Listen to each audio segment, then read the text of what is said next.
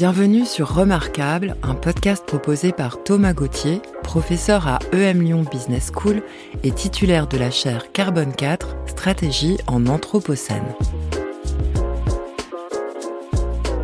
L'Anthropocène, c'est cette nouvelle époque géologique dans laquelle l'humanité est confrontée, pour la première fois de son histoire, aux limites planétaires. Pour mieux comprendre les enjeux de cette nouvelle époque, Thomas va à la rencontre de celles et ceux qui explorent inlassablement les futurs et qui se remémorent l'histoire pour bâtir un monde habitable dès aujourd'hui. Anne-Sophie Novelle est économiste de formation. Elle exerce en tant que journaliste, auteure et réalisatrice. Elle est spécialisée dans la popularisation des enjeux liés au dérèglement climatique et à l'extinction du vivant, dans les alternatives écologiques et l'innovation écosociale. Dans l'entretien à suivre, Anne-Sophie nous fait vivre de l'intérieur le projet de son enquête sauvage, publié l'année dernière aux éditions La Salamandre. Remarquable, un podcast proposé et enregistré par Thomas Gauthier, produit par Logarithme. Bonjour Anne-Sophie. Bonjour. Alors ça y est, vous êtes face à l'oracle. Vous allez pouvoir lui poser trois questions sur l'avenir. Par quelle question souhaitez-vous commencer? Alors, euh, la première, ça serait bien entendu, quelle vie auront mes enfants dans le monde qui vient? Je veux dire, avec tout ce que l'on dit du sombre avenir, euh, quelles seront leurs conditions de vie? Ça, c'est une question que je me pose quasiment tous les jours. Euh, la deuxième question, c'est arrivera-t-on un jour à sortir de l'enfer des écrans et des algorithmes, à reprendre la main sur ces outils qui sont en train de nous abêtir et de détruire le vrai lien social et le vrai vivre ensemble?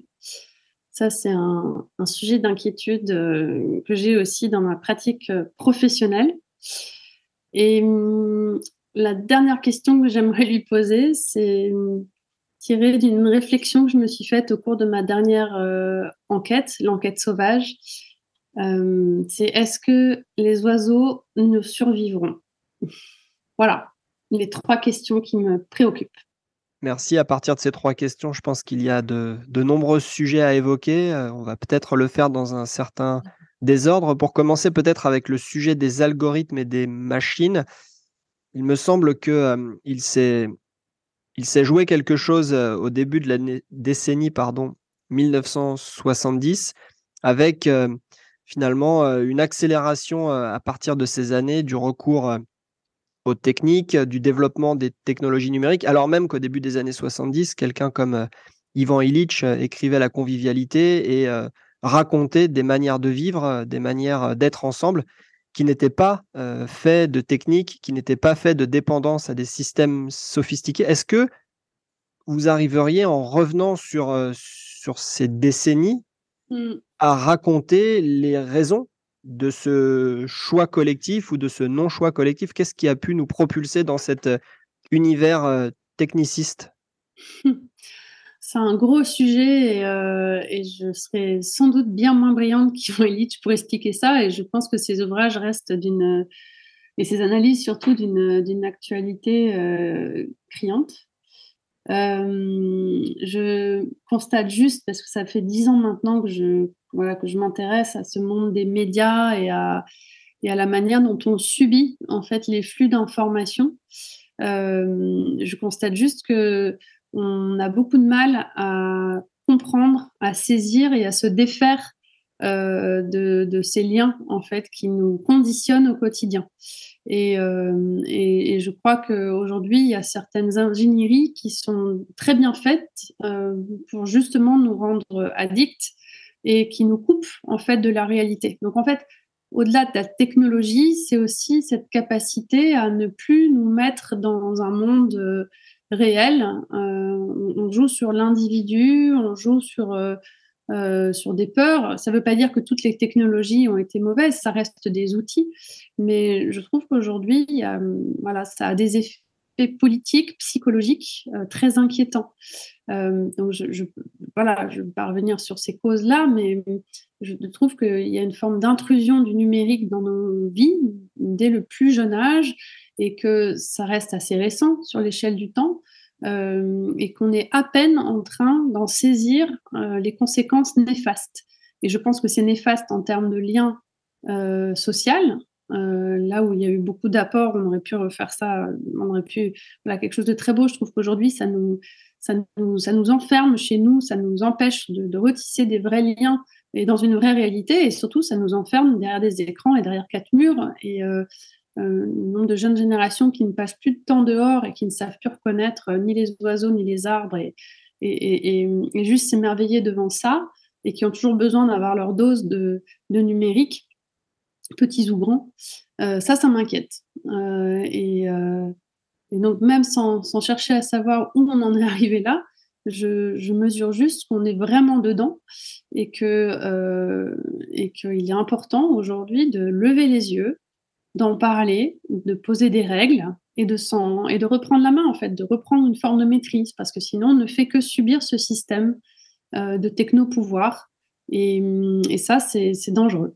Certains disent, euh, par contre, des techniques numériques, des outils numériques, qu'ils euh, recèlent un certain potentiel pour nous aider à mieux comprendre des, des données et des dynamiques de grande échelle que l'on n'est pas forcément capable de ressentir au quotidien. D'une certaine façon, c'est grâce à des techniques d'acquisition de données de grande ampleur que l'on est capable de suivre euh, l'évolution du réchauffement climatique, que l'on est peut-être aussi capable d'évaluer les dégâts sur la biodiversité, le niveau d'acidification des océans et finalement mmh plus largement le dépassement de, certaines limites planétaires qui est déjà constaté par les scientifiques.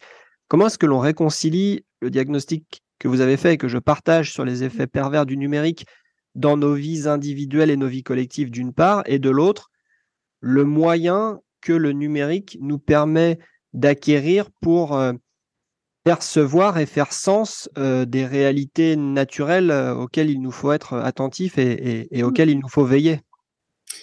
En fait, je, ne nie pas hein, les bénéfices des apports de ces technologies et ils sont nombreux, notamment pour l'accès au savoir et aux connaissances. Mais à mesure que cela euh, approfondit euh, notre connaissance justement euh, à mesure que l'intelligence artificielle nous aide à maîtriser des, des datas de plus en plus fines. je ne vois pas d'évolution corrélée d'une action politique qui serait réellement à la hauteur des enjeux. Et je m'interroge sur les apports de ces technologies si elles ne permettent pas de passer à l'acte. Et aujourd'hui, c'est ça. On est de plus en plus intelligent, on documente de mieux en mieux euh, ce qui va de travers. On, est heureux de développer autant d'outils euh, pour mesurer euh, tout le mal que l'on peut faire autour de nous en termes d'extinction du vivant, de pollution, de dérèglement climatique, etc. Mais ça nous, nous, incite pas à, à, changer.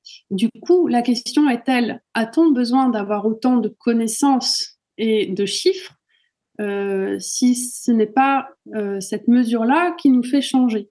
Les politiques sont euh, forcément au courant, ils reçoivent les scientifiques qui les alertent, qui leur font des rapports. C'est pas pour autant qu'ils vont modifier en profondeur les lois qui aujourd'hui ne nous permettent pas de collectivement modifier la donne.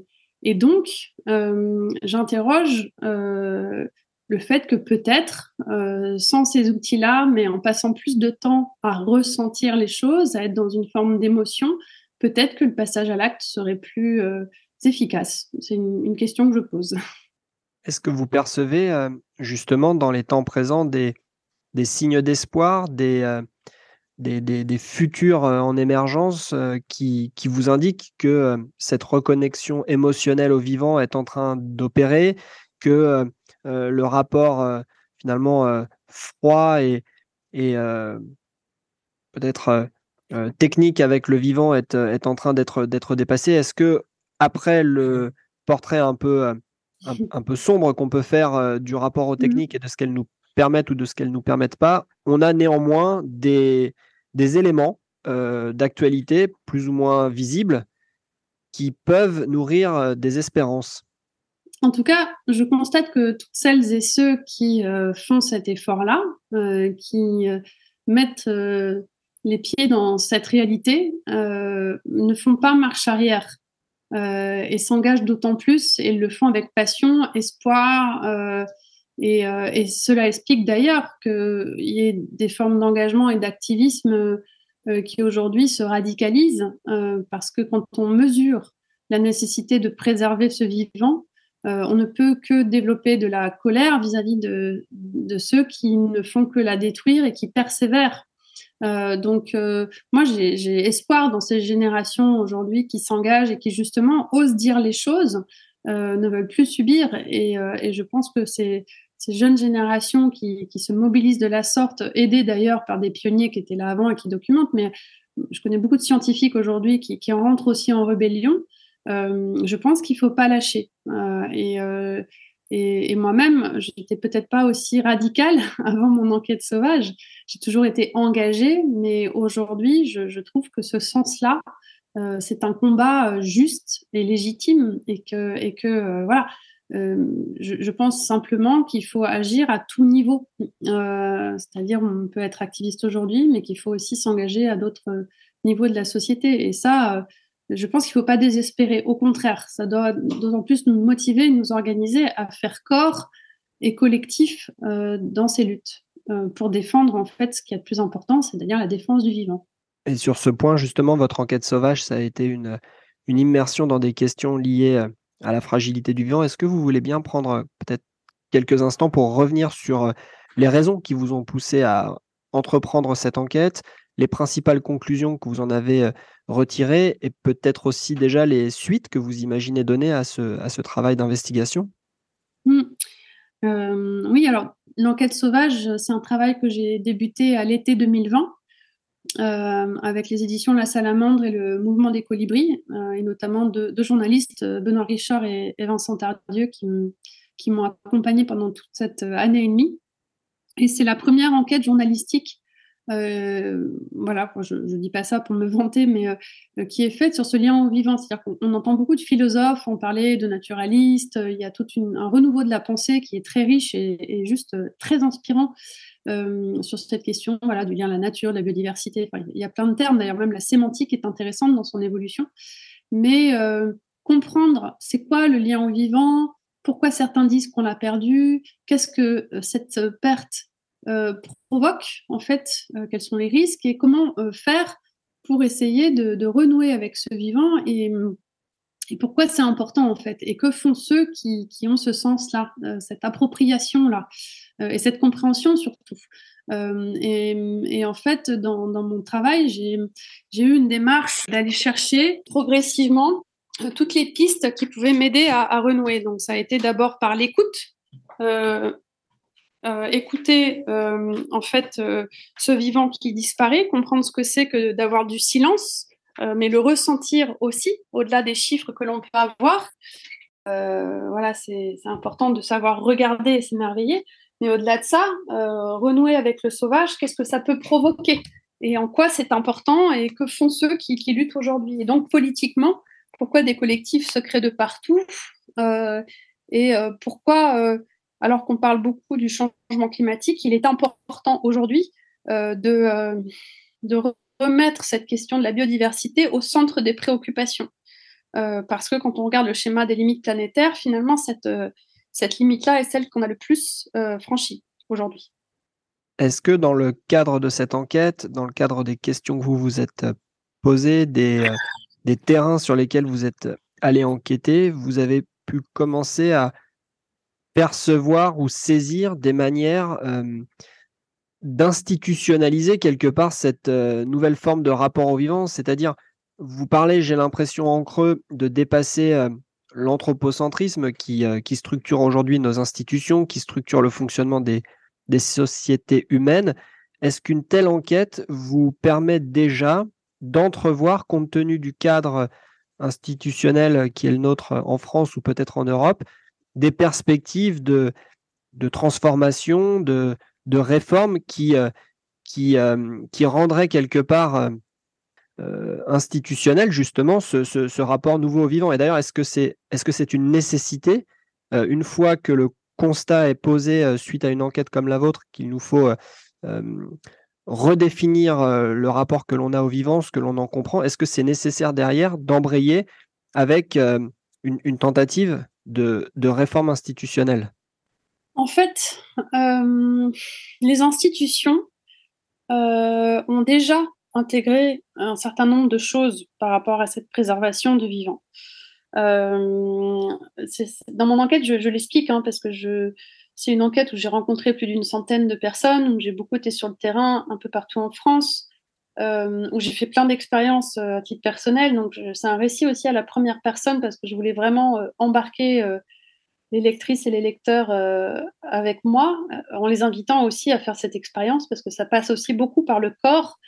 Et, à un moment, j'explique, justement, je vais dans un parc naturel régional, j'explique que le millefeuille administratif qui est censé euh, mettre en place des réserves naturelles euh, et un certain nombre d'autres voilà, espaces de protection de la nature, ben, il est très illisible, tout simplement, pas forcément efficace, et que sur le terrain, on n'a pas vraiment les moyens d'aller vérifier ce qui se passe.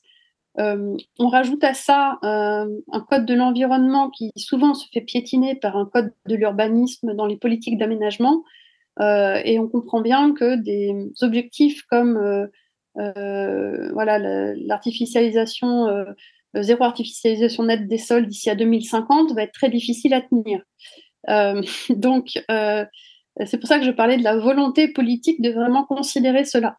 Euh, mais je veux dire, euh, même médiatiquement, c'est pas un sujet euh, facile et quand on en parle, c'est pas ce qui arrive dans, le, en tête de l'actualité. C'est ce qu'on a vécu pendant très longtemps sur les questions de climat aussi. Donc maintenant, on parle plus de climat, mais quand il s'agit de parler du vivant, on n'a pas une pensée, je trouve, politiquement suffisamment construite, alors qu'en fait, c'est à la base de toute le fonctionnement de nos sociétés, euh, de la qualité de l'air, euh, de l'eau, de l'alimentation, euh, de l'atmosphère. Enfin voilà, c'est crucial même pour notre santé et ça a été documenté d'autant plus avec ce qui s'est passé avec la, pandémie de Covid et, cette fameuse histoire de zoonose. Donc, moi, je pense qu'on a toute la connaissance, et c'est pour ça qu'on reboucle avec le, début de la conversation. on, dispose de toutes les connaissances. On sait quelles sont les causes, on sait quelles sont les conséquences, on sait ce qu'il faut faire, euh, et pourtant rien ne bouge. Donc euh, c'est là qu'il faut questionner euh, les ressorts même du système dans lequel on est pour essayer de, l'enrayer par tous les moyens possibles. Donc politiquement, il y a une grande responsabilité, et je suis impatiente de voir si la COP 15 sur la biodiversité qui se terminera le 19 décembre et qui a lieu en ce moment à Montréal, euh, arrive à, acter de certaines choses. Mais je pense que nous devons toutes et tous, chacun, euh, un niveau très local, hein, euh, essayer de défendre ce qui peut encore l'être, ce qui est compliqué. Pour faire peut-être un, lien entre les, différents points que vous avez évoqués, ce qui me vient en tête, c'est cette citation, je crois, qu'on attribue à, Edward Osborne Wilson, qui, qui, est à la fois le, concepteur de la sociobiologie et aussi à l'origine du terme de biodiversité qui, je crois, dit quelque chose comme euh, on en est arrivé à un stade où euh, les humains disposent de pouvoirs qui sont euh, égaux à ceux des dieux. Les institutions que nous avons sont des institutions médiévales et les cerveaux que l'on a toutes et tous entre nos deux oreilles sont des cerveaux primitifs est-ce que, est que, cette, est que cette citation vous inspire quelque chose en particulier maintenant qu'à travers votre premier propos sur les techno numériques, on a compris, en tout cas j'ai compris, me semble-t-il, que l'on est doté de pouvoirs techniques incroyables. Votre enquête sauvage nous raconte, au moins pour partie, des limites institutionnelles qui rendent difficile à cette échelle politique la pleine appropriation des questions liées au vivant. Qu'est-ce que cette citation vous inspire? Est-ce qu'elle peut nous être d'une quelconque utilité Je la connaissais pas, donc euh, il faudrait que je la médite un peu plus longtemps, à vrai dire. Euh, mais je ne sais pas si nos cerveaux sont primitifs. Euh, je, pense que on, peut faire de belles choses et je crois que je, fais ce métier aussi qui est le mien et je persévère à parler de ces questions parce que je, crois encore qu'on peut changer quelque chose et que, et que, et que du coup, cette, cette, le sentier est étroit, mais qu'il faut quand même le suivre. mais voilà, c'est étroit, et puis ça va, puis c'est étroit. Et c'est ce qu'ont bien dit les scientifiques du GIEC lors de la sortie du sixième rapport il y a quelques semaines de ça. C'est-à-dire qu'on peut encore agir, mais il ne faut plus tarder. et ça, il, ne faut pas cesser de le dire et de le rabâcher. Et, et euh, à un moment où, par exemple, ça fait une petite dizaine d'années aussi, où on dit il faut changer les récits, changer les récits, euh, oui, attends encore le temps de changer les récits. Est-ce que changer le récit passe uniquement par euh, des grands discours ou est-ce que ça passe par autre chose Et c'est quoi cette autre chose? Donc, à quel moment on atterrit, hein, comme dirait Bruno Latour À quel moment on, remet les pieds sur terre et on s'ancre quelque part pour avoir un sujet de lutte que l'on tient? Euh, voilà, et ça, on est aussi capable de le faire. Je, crois beaucoup en ça. Et, revenons à, euh, à, une réalité, en fait, ancrée euh, par le corps, par les émotions, par ce qui fait que l'humanité peut aussi se mobiliser sur certaines causes. Donc, c'est ça qu'il faut activer. Et c'est ce point de bascule-là qu'il est nécessaire de, travailler aujourd'hui.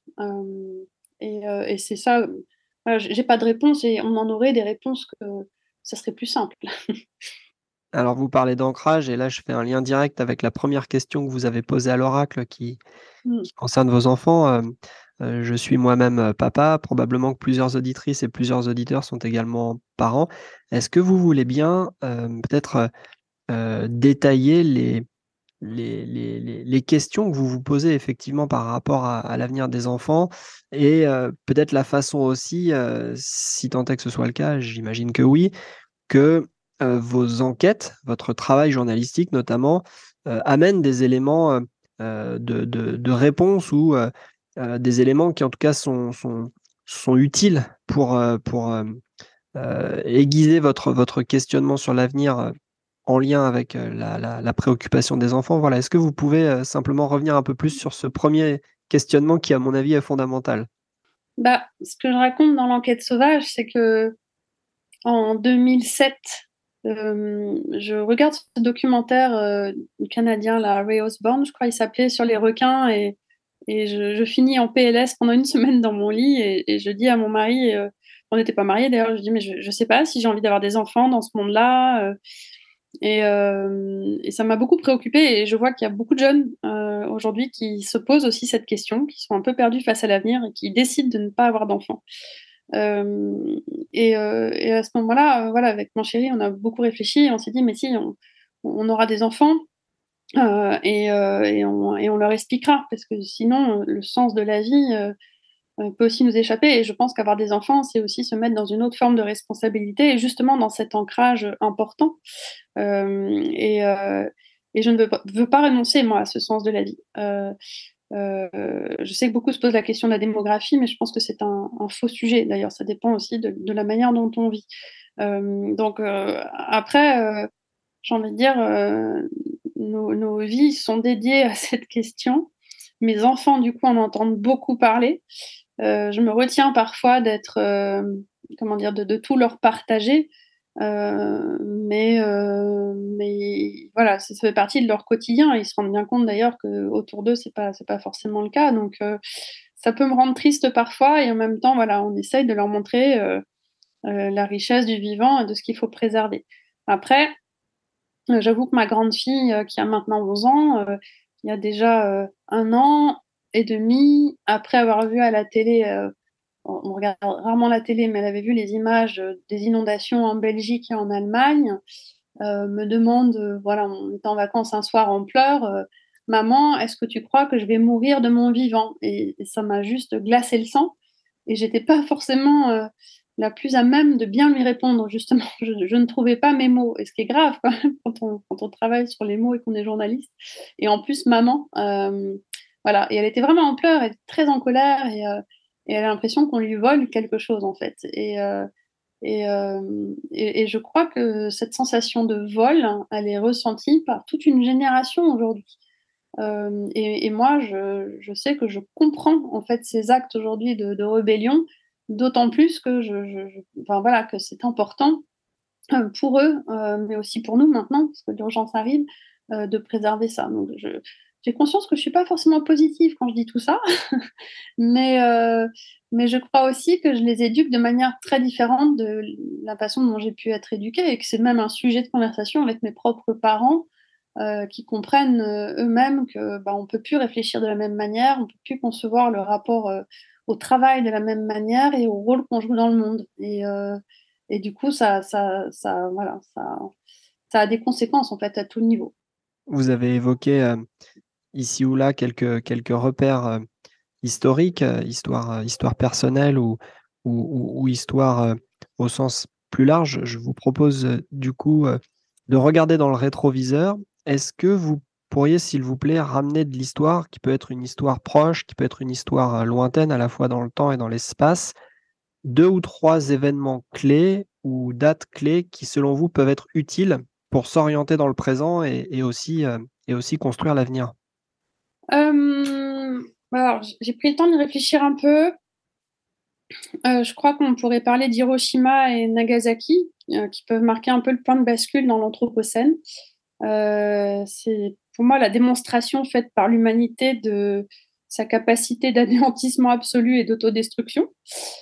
je crois qu'il y a un autre moment clé dont je parle aussi souvent à mes étudiants, quand je leur fais l'histoire de l'écologie politique, c'est euh, les premiers pas sur la Lune, où on a observé pour euh, la première fois du coup l'extérieur d'un monde clos qui était euh, la planète. Et on n'a pas trouvé de meilleur endroit pour, pour faire voilà pour vivre pour l'instant. Et, et, ça, ça a eu beaucoup de conséquences par la suite, et notamment dans la construction d'une pensée écologique. Donc je, trouve que ça, ça a été un, moment fondamental dans ce qu'on est en train de, vivre aujourd'hui. Euh, et puis j'aime bien aussi l'histoire de l'île de Pâques et de ses moailles, euh, qui est souvent prise comme allégorie, euh, mais voilà, je me disais l'autre jour que on fait à peu près la même chose avec des ressources, des minerais que l'on vient mettre dans nos téléphones. voilà, donc c'est peut-être ces, balises historiques qui me sont venues en, réfléchissant à cette, à cette question. Il y a beaucoup à dire à partir de ces trois repères. Là aussi, je propose qu'on les aborde à nouveau dans le, dans le désordre. S'agissant des premiers pas sur la Lune, ce qui me vient en tête en vous écoutant, et ça va m'amener une nouvelle question, il me semble qu'à la fin des années 60, euh, l'une des figures de la contre-culture euh, américaine, euh, Stuart Brand, était un jour, d'après ses propres dires, sur un toit de San Francisco en train de, triper sous acide et il a eu une révélation, euh, à savoir qu'il faudrait euh, au mouvement écologiste euh, naissant de l'époque une image de la Terre entière prise depuis l'espace pour donner à voir finalement les limites de l'astre sur lequel on habite, sa fragilité, sa petitesse aussi par rapport à l'immensité de l'univers. On est aujourd'hui en 2022. On aurait besoin de quelle image aussi emblématique qu'à la fin des années 60 pouvait l'être une photo prise depuis l'espace de cette toute petite Terre? Qu'est-ce que serait aujourd'hui un élément d'iconographie qui pourrait agir dans le sens de nous reconnecter peut-être avec le vivant et, et, d'agir dans le sens que vous avez commencé à raconter jusqu'ici? Alors c'est marrant, mais moi je crois que je ne prendrais pas une image.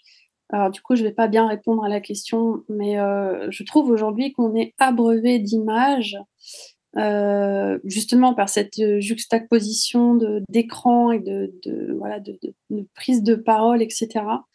Et, euh, et, je crois que tout passera par l'oreille et par le son, bizarrement. Et, euh, et, qu'on a besoin de ça, de, se remettre à l'écoute, mais profondément, euh, et d'apprendre à se taire et de faire silence et d'entendre en fait ce qui se passe. Parce qu'en fait, euh, quand on se tait, qu'on va dehors et qu'on se rend compte qu'il n'y a plus beaucoup de bruit ou que notre civilisation fait trop de bruit et qu'elle ne nous permet plus d'entendre le reste du, monde vivant, euh, il y a quelque chose de profondément euh, perturbant et vertigineux. Et, aujourd'hui, on est en train de, découvrir par le travail des bioacousticiens et des, euh, voilà, des, chercheurs qui travaillent sur le son, euh, tout ce que cela peut provoquer et tout ce que l'on ne voit pas et n'entend pas, parce qu'il y a des, espèces animales qui, communiquent euh, différemment de nous et sur des ondes que, notre oreille ne peut pas percevoir.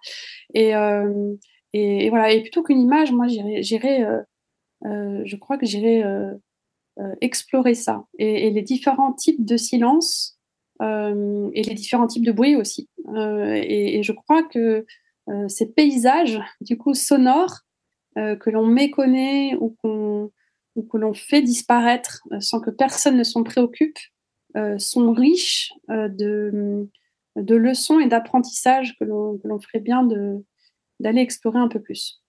En vous écoutant, ça me fait me demander s'il a déjà été expérimenté euh, euh, finalement l'analogue d'un film muet où on ne montre que des images qui défilent mais où il n'y a pas de son. Est-ce qu'à votre connaissance, il existe euh, pour sensibiliser justement à des dynamiques de disparition du vivant, des, documentaires sonores où il n'y a ni commentaire, ni image donc, et où simplement le vivant est suivi, euh, le vivant est, regardé euh, à travers, euh, une, ligne sonore Je n'ai pas de référence là qui me viennent sur ce point.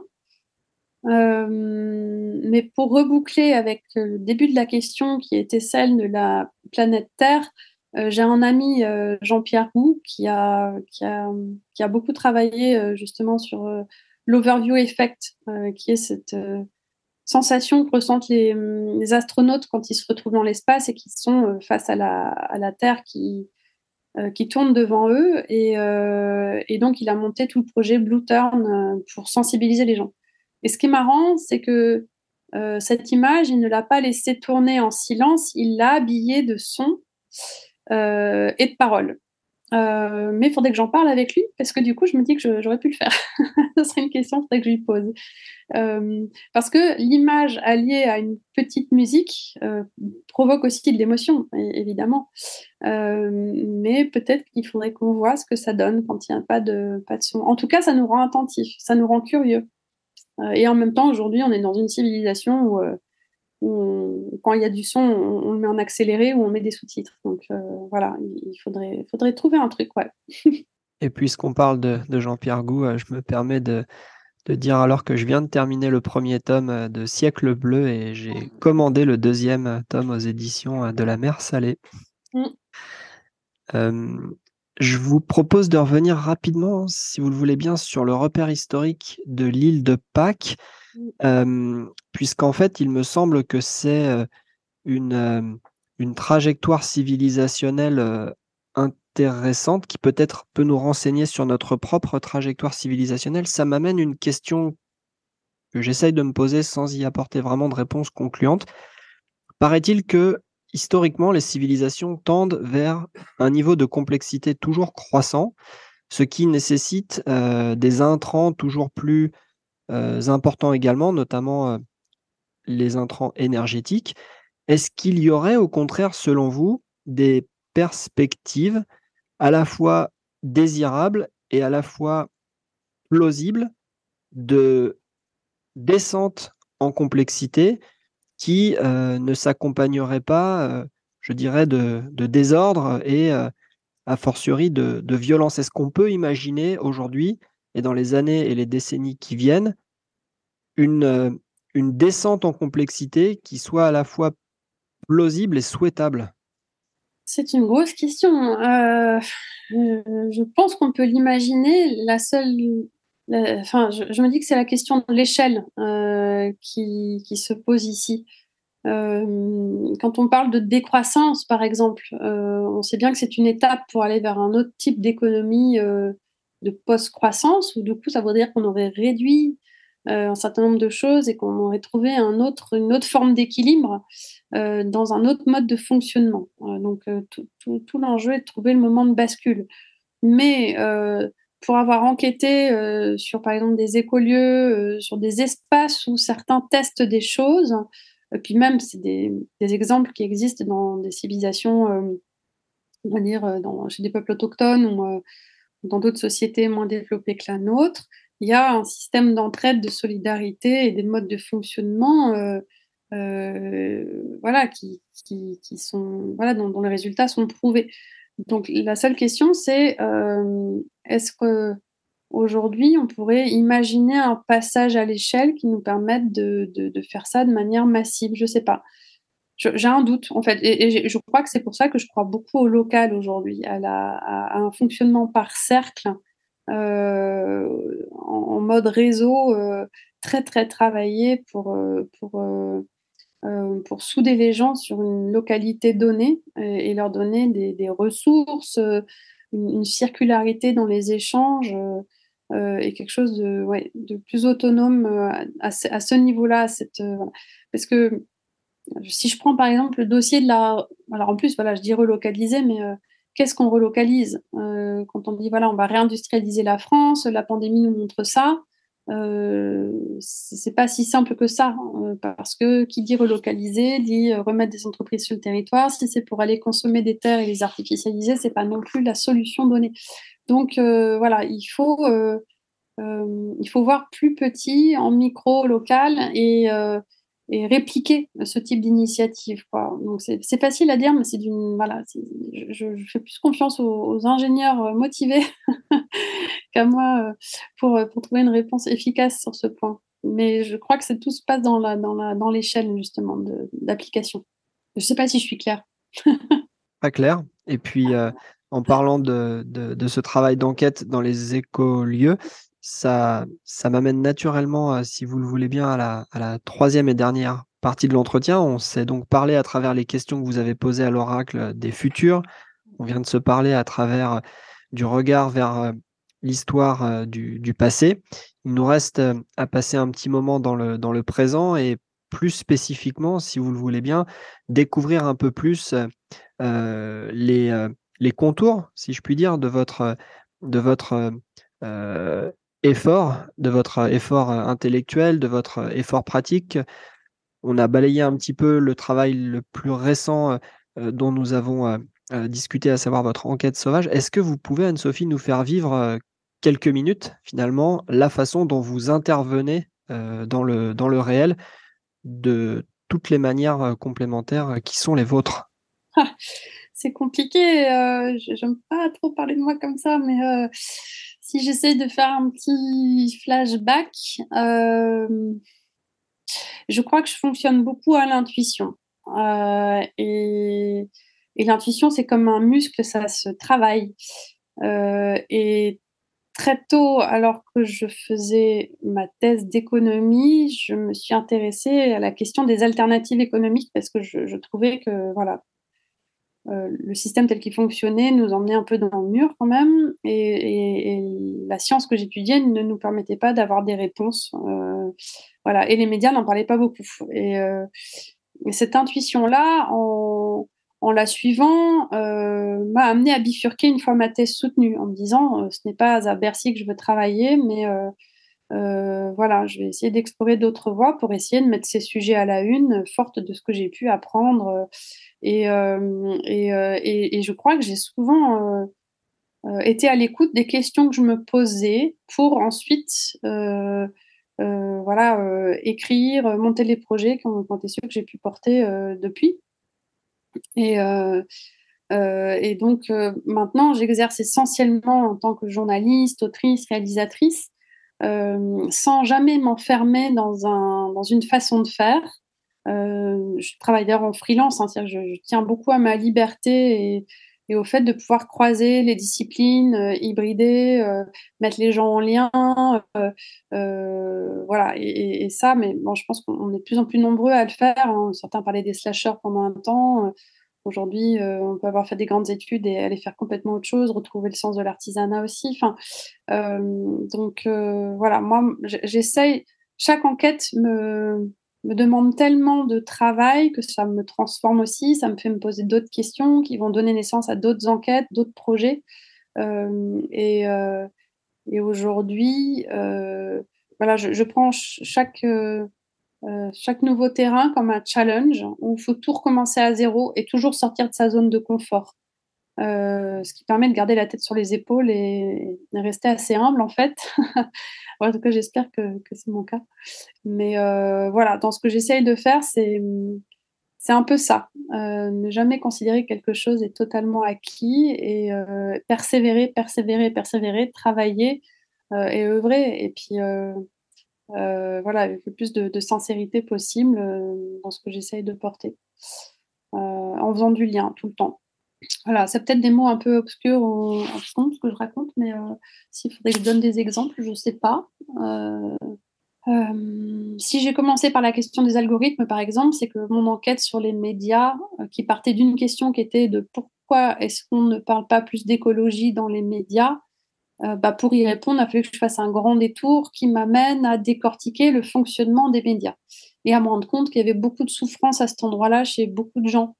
Euh, et depuis cette enquête, je passe beaucoup de temps à faire de la sensibilisation, de l'éducation, à aller voir les petits comme les grands et à développer des outils euh, voilà, qui permettent d'apporter des réponses. Et, et, voilà, ça, j'ai jamais de plan quand je me lance dans des aventures comme ça, mais j'écoute beaucoup. Euh, voilà, tiens, qu'est-ce qu'on pourrait faire à cet endroit-là que j'ai pas vu euh, Voilà, donc défricher des espaces un peu inconnus, ça, ça me plaît. Et, c'est ma façon à moi de, de faire advenir peut-être un peu euh, les choses qui manquent. Vous avez parlé de, trois rôles au moins, en commençant par celui de, journaliste. Est-ce que vous pouvez nous raconter un tout petit peu la genèse de la charte pour un journalisme à la hauteur de l'urgence climatique? Qu'est-ce que c'est? D'où ça vient? Et comment, selon vous, cette charte peut euh, avoir un effet euh, sur euh, le travail des journalistes, sur le rôle peut-être plus largement des médias dans la sensibilisation de la population aux enjeux climatiques? Alors, les journalistes ont un rôle énorme euh, et c'est un peu ce que je racontais dans mon enquête là sur les médias. Euh, mais le GIEC l'a rappelé euh, lors de la sortie de son sixième rapport, ils ont insisté sur le rôle des influenceurs et des, médias en disant qu'ils contribuaient à façonner un certain nombre de représentations et qu'il était important de mieux traiter et couvrir ces questions.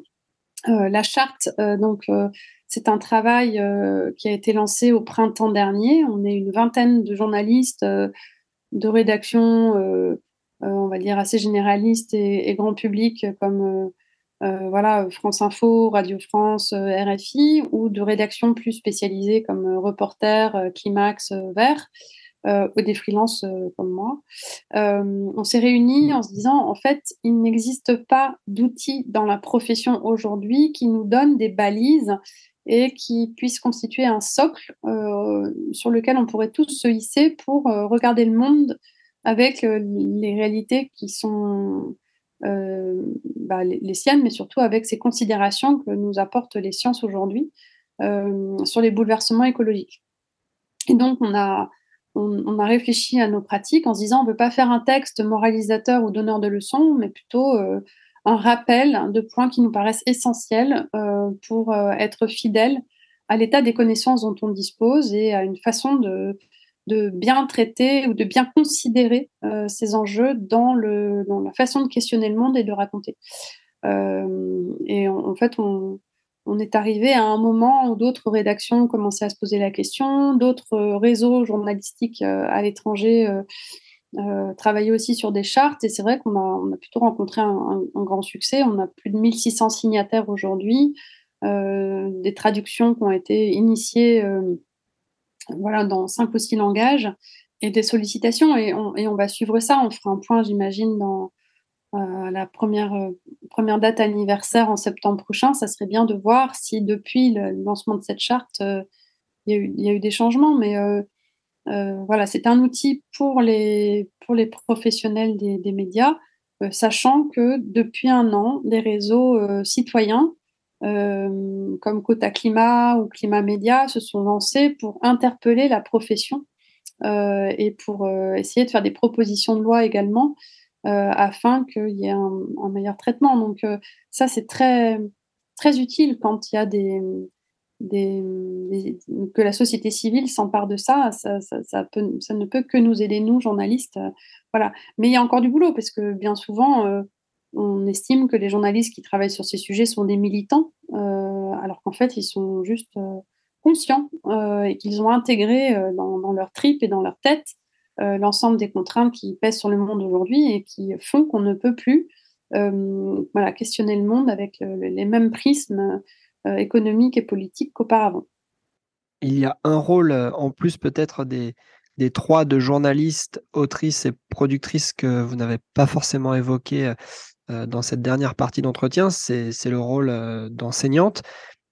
Comment, dans votre pratique, vous faites atterrir les, les, sujets, les questions que vous vous posez en tant que journaliste et en tant qu'enquêtrice dans votre relation avec les étudiantes et les étudiants? Comment on fait atterrir dans des structures de formation des enjeux? Vous avez parlé d'anthropocène, j'ai évoqué le terme de civilisation, des enjeux qui sont à la fois systémiques, qui sont globaux, qui sont très difficilement descriptibles. Comment on les rend accessibles et comment on en fait des terrains d'apprentissage, voire de transformation pour des étudiantes et des étudiants? Mmh, Alors j'enseigne le journalisme environnemental. ce qui fait que, en fonction des cours et du temps dont je dispose, je livre un nombre assez conséquent de conséquences, mais je dois allier euh, le savoir de fond avec les, avec les, éléments de forme qui doivent être les outils qu'ils doivent avoir en tête pour exercer leur métier euh, ultérieurement. Donc, euh, parfois, je suis frustrée parce que j'ai l'impression de, leur donner les clés uniquement de certains univers, de certains concepts, et je leur explique à chaque fois que s'ils veulent creuser, il ne faut pas hésiter. Au contraire, mais qu'il y a une bonne part de travail qui sera en autodidacte. Il faut être très curieux, se tenir au courant, euh, lire des ouvrages, des rapports.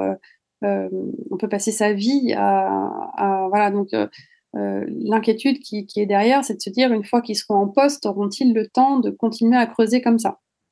Donc je, leur fais surtout passer le, message sur voilà aujourd'hui utiliser je sais pas le, schéma des limites planétaires, celle de l'économie du donut, euh, qui, vous donneront mm, des, éléments pour questionner le monde. Euh, et puis surtout, à chaque fois, euh, voilà, prenez le temps pour vraiment investiguer, vous renseigner, regarder les termes, échanger avec les scientifiques, suivre la littérature. scientifique ou même autre hein, pour pour aller creuser tout ça donc c'est pas facile j'ai envie de dire mais j'ai des étudiants certains sont euh, déjà de plus en plus au fait de ces questions, mais d'autres, au contraire, euh, me disent euh, nous, on a presque honte, on n'y connaît rien. Et donc là, je, dois aussi les déculpabiliser en leur expliquant que c'est pas tant de leur faute que du système voilà, scolaire qui bah, aujourd'hui ne, prend pas suffisamment la mesure de ces enjeux. Jean Jouzel a, fait tout un rapport sur la question sur l'éducation dans le supérieur. Il y a des, des réseaux associatifs euh, qui se sont constitués euh, pour justement réveiller un peu les consciences dans, le milieu. Donc là-dessus, il faut pas, il faut pas lâcher. Euh, parce que si on ne forme pas les jeunes d'aujourd'hui à la bonne compréhension de ces enjeux, ça sera compliqué. Donc moi, j'enseigne à ma petite mesure dans le monde journalistique, et, à chaque fois, mon approche, c'est de, de, marier pour eux des éléments savants avec des éléments sensibles, c'est-à-dire le savant, c'est ce que vous devez maîtriser, connaître, digérer, et le sensible, c'est la manière dont vous allez raconter euh, les choses et les angles que vous allez trouver qui pourront faire mouche auprès de votre public. Euh, donc j'essaye de transmettre ça. Il euh, faudra leur demander à mes étudiants s'ils sont contents, mais je prends un grand plaisir à, être dans cette transmission en tout cas. Alors puisqu'il est question d'étudiants et de transmission, la dernière transition est, toute trouvée. Je vous l'ai dit en préambule, Anne-Sophie, c'est la première fois que j'enregistre un épisode du podcast en, public avec euh, une classe euh, d'environ 25 euh, étudiants qui ont pu suivre toute la discussion jusque-là. le micro leur est ouvert pour peut-être vous poser deux ou trois dernières questions avant de, de, conclure cette discussion. Donc je me tourne désormais vers, vers ceci pour vous amener des questions un peu différentes. Avec plaisir. Bonjour Anne-Sophie. Alors, euh, Carole de Lucas, moi je suis plutôt dans le monde de la pharma et je fais un exécutif MBA, donc on a la chance d'avoir Thomas Gauthier comme enseignant. J'ai une question pour vous qui est peut-être pas très nouvelle, mais enfin pour nous en tout cas, qui me pose beaucoup de questions. C'est plutôt de savoir comment on peut revoir nos modèles économiques. Et j'ai vu que vous aviez aussi un passé euh, euh, dans finalement dans des études de finance et d'économie. Et euh, comment, avec tout ce que vous avez pu voir, on peut revoir nos modèles aussi pour changer en fait la façon de valoriser euh, bah, notre, notre, de voir le business différemment C'est une grosse question. euh, en tout cas, je pense qu'il faut mettre sur, en plus dans l'entreprise pharmaceutique, mais la question des brevets me paraît intéressante. parce qu'elle interroge ce que l'on peut mettre dans le domaine public et, et la manière dont on fait du profit et la manière dont on prospère aujourd'hui. Voilà, et on sort de deux ans de pandémie euh, où certains laboratoires euh, se sont fortement enrichis. Et, euh, alors aujourd'hui, il est question de, les taxer, mais voilà, je, pense qu'il y a pas mal de, de, de réflexions qu'il faudrait avoir ici sur comment est-ce qu'on peut travailler les communs, s'inspirer hein, de logiques qui existent hein, dans le monde, par exemple, du, du logiciel libre. Euh, et ce n'est pas parce qu'il y a des choses gratuites ou que l'on met en commun qu'il n'y a pas de modèle économique derrière. C'est juste que l'économie, du coup, euh, euh, est considérée différemment ou peut-être remise à sa place en, remettant l'humain au centre. Et, c'est ça tout l'enjeu.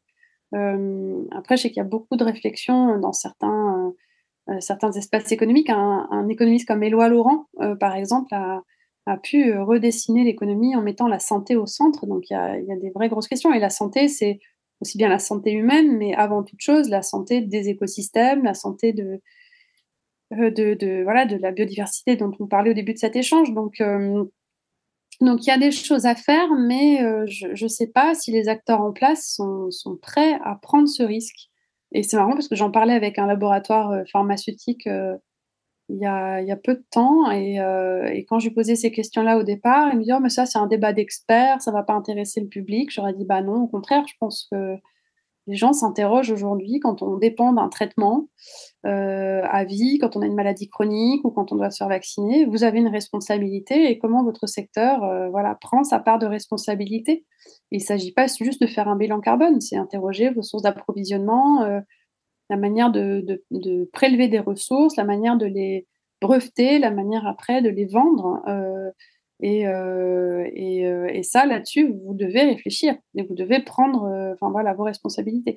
Donc, mais je, n'ai pas, j'ai pas de réponse ou d'exemple en fait de choses qui soient faites en ce sens aujourd'hui et qui soient vraiment concluantes. Donc il y, y, a beaucoup de travail à mon avis à imaginer de, d'innovation, euh, on va dire, économique et sociale dans le secteur. Merci Anne-Sophie pour, euh, pour vos éléments de réponse. On a une autre question qui nous arrive tout de suite. Oui, bonjour Anne-Sophie, euh, Samir, donc au micro. je suis dans le domaine des, des, centres de données informatiques. Je travaille pour un constructeur.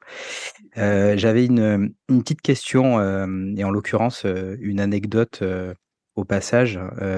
C'est Jean-Marc Jancovici qui parlait de, euh, j'irais, d'un épisode où il a emmené euh, pendant une dizaine d'années des journalistes euh, dans un chalet à la montagne en leur faisant une, une session, j'irais, didactique pour comprendre quels sont les enjeux du changement climatique, qui est un sujet extrêmement technique. Donc, et il vulgarisait et il disait que pendant des années, il a fait ça, ça a accouché d'une souris. et en fait, un jour, il a compris que les réseaux sociaux étaient certainement un, un catalyseur euh, euh, de ces phénomènes. Et, au final, euh, tout ce qui nécessitait le débat et la controverse dans les médias était mis au devant de la scène. Et en fait, je, me pose la question vous concernant, qui, vous qui êtes journaliste, comment vous allez vous y prendre pour mettre ce débat, j'irai du changement climatique, j'irai au devant de la scène euh, et, le vulgariser en tout cas pour que tout le monde comprenne bien l'enjeu climatique, parce qu'il y a encore quand même des climato-sceptiques, bien qu'ils soient euh, plus ou moins instruits. Hein. Moi, je travaille avec des gens qui sont climato-sceptiques et qui sont des gens plus ou moins instruits en tout cas. Euh, et quelle est la dynamique finalement que vous allez créer, étant donné que vous avez une grande responsabilité sur le devant de la scène et que vous êtes une voix qui est écoutée? Ah, bonjour Samir. Alors euh, oui, je, connais bien Jean-Marc euh, Jancovici euh, et j'étais allée aux entretiens de Combloux en 2014, juste avant la COP 21 de 2015 ou 2015 dans, ces années-là. il avait une approche Jean-Marc très intéressante. bon, quand ça touche au nucléaire, c'était plus compliqué, mais ça je vous le cache pas. Et mais c'était très très carbone centré cette histoire. Euh, donc euh, là encore, on parlait beaucoup climat et pas forcément d'autres aspects. voilà. Et c'est vrai que Jean-Marc s'était forcé, et ça on peut le reconnaître, à essayer de faire passer ses messages depuis longtemps, à les médiatiser. et puis récemment, quand je lui ai parlé de la charte, il y a quelques mois, il me dit Anne-Sophie, de toute façon, maintenant, je suis devenue mon propre média, et c'est beaucoup plus simple comme ça. Et, et, et c'est vrai que du coup, sa personnalité, sa façon de parler, sa pédagogie font qu'il est très, très suivi. Euh, maintenant, nous, journalistes, euh, on n'est pas censé être des influenceurs, on est censé essayer de, d'apporter une parole euh, qui fait la part des choses. Et ce que j'ai pu expliquer devant un parterre de communicants récemment, c'est que notre métier s'est complexifié parce que parfois on ne sait plus trop où est le réel enfin, je m'explique, c'est-à-dire qu'il faut expliquer ce qui se passe, mais on a aussi beaucoup euh, d'éléments de langage, euh, de théories complotistes, euh, de fake news qui circulent. Et, donc, nous revient aussi la charge bah, de remettre la vérité au centre, là où ne circulent que des choses fausses. et quand on rajoute à ça des réseaux qui construisent des contre-vérités euh, ou des discours euh, qui relativisent euh, la réalité scientifique, notamment sur ces questions de, climat, de vivant, et ben ça, pose tout un tas de problèmes. Si bien que quand on regarde telle chaîne de télévision, qu'on lit tel journal, etc., quand on regarde qui est l'actionnaire, quelle maison d'édition a publié quoi à quel endroit, moi je, vois les liens et les influences qui peuvent exister. Euh, et si ces sujets vous intéressent, je vous recommanderais vivement euh, de lire euh, Les gardiens de la raison de Stéphane Aurel et Stéphane Foucard, qui sont journalistes au Monde, et Sylvain Laurence, qui est sociologue. Et dans cet ouvrage, ils expliquent comment certains se revendiquent d'être du bon côté de la science quand les pensées plus écologistes seraient du mauvais côté de la science. Et, et, du coup, comment à partir de là, on peut instrumentaliser euh, certains débats euh, et sous couvert de climato-relativisme ou technosolutionnisme. Donc, euh, donc, quand on est journaliste, bah, il s'agit parfois de commencer par débunker ces, discours, ces contre-vérités, mais au-delà de ça, de, de, donner des billes au public pour, voilà, pédagogiquement expliquer ce qui se passe et leur permettre aussi de faire preuve d'esprit critique avant de pouvoir parfois parler d'un sujet. Mais euh, ça, ça demande beaucoup de temps euh, et, souvent aussi beaucoup d'expérience pour pouvoir euh, tirer ces fils-là. En tout cas, c'est très organisé. c'est ça que je voulais dire. Mm. Il nous reste une dernière, dernière question, Anne-Sophie, si vous le voulez bien. Je passe à nouveau le micro. Bonjour Anne-Sophie, François Nicolas Roux. J'avais donc une dernière question pour vous. Vous avez beaucoup de casquettes. Euh, et on voit qu'à travers chacune de ces casquettes, vous êtes une activiste d'une certaine manière. Euh, et j'aimerais savoir, vous, en tant qu'activiste, euh, quel message d'optimisme vous pourriez passer aux auditeurs là qui vous écoutent pour, pour le futur bonjour. alors c'est marrant, activiste, je sais pas. En tout cas, je fais de mon mieux et je passe beaucoup de temps oui, à prendre un bâton de pèlerin pour, euh, pour alerter, et c'est un peu ce qui guide mon action, mais euh, je ne suis pas en train de saboter des pipelines. Je le fais dans mon, mon savoir-faire et, là où je me sens utile. Et, euh, et, et, quand je parlais d'intuition, c'est que je vais là où mon intuition me guide dans ma façon d'agir. Et, je crois que je, je, suis, un, assez optimiste de nature, euh, plutôt possibiliste, c'est-à-dire que je cherche toujours les, les voies pour trouver euh, des sorties et des solutions. Donc, euh, voilà, et, je crois que c'est cette posture-là que je peux vous inviter à cultiver chez vous. C'est pas tant l'optimisme que de voilà s'attacher à une forme de réel et, et, trouver tous les moyens, un, de rester dedans, mais surtout de le, de le faire advenir. C'est vraiment euh, parfois parce qu'on observe un manque, parce qu'on observe quelque chose qui n'est pas traité, qu'on peut euh, justement euh, bâtir un mode d'action et, et, arriver voilà, de manière très concrète à obtenir des résultats. Moi, c'est plutôt ça qui me guide, et donc c'est ce qui me guide dans ma pratique journalistique hein, ou d'auteur, etc., c'est d'aller défricher. voilà, et donc, je ne sais pas si ça, c'est un message optimiste, mais c'est en tout cas une façon d'être dans le concret et de ne pas perdre pied euh, face parfois à des moments de découragement, de tristesse ou de colère. Euh, euh, c'est pour moi la réponse la plus efficace aujourd'hui pour ne pas sombrer ou ne pas tomber dans le désespoir, mais que de mettre les mains dans le cambouis et d'agir. je ne suis pas la seule à le penser, mais c'est le meilleur remède que j'ai pu trouver, tout en me préservant aussi et en passant du temps avec ma famille et mes amis pour ne pas oublier aussi l'essentiel. Et bien entendu en allant dehors, en passant du temps euh, euh, hors de tout ce qu'on peut nous infliger via les réseaux sociaux ou autres.